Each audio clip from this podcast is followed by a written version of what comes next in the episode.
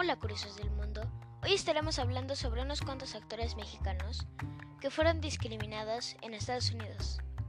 Y empecemos.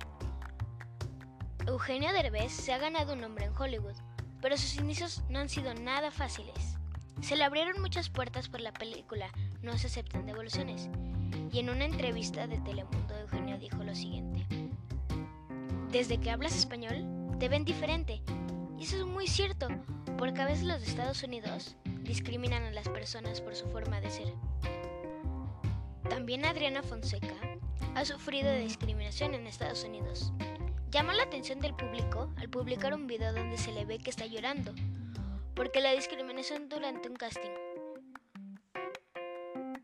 Michelle Salas, the daughter of Luis Miguel, reported in December 2019 that she was also been a victim of discrimination in this country for speaking Spanish.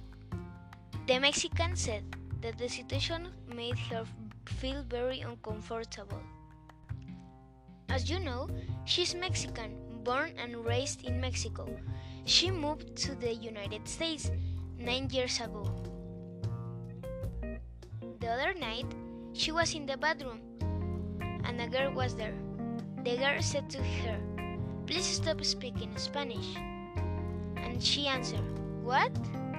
And then the girl said to she, Yes, stop speaking Spanish. Go back to your country. She was very uncomfortable, seriously upset. Goodbye, have a nice day.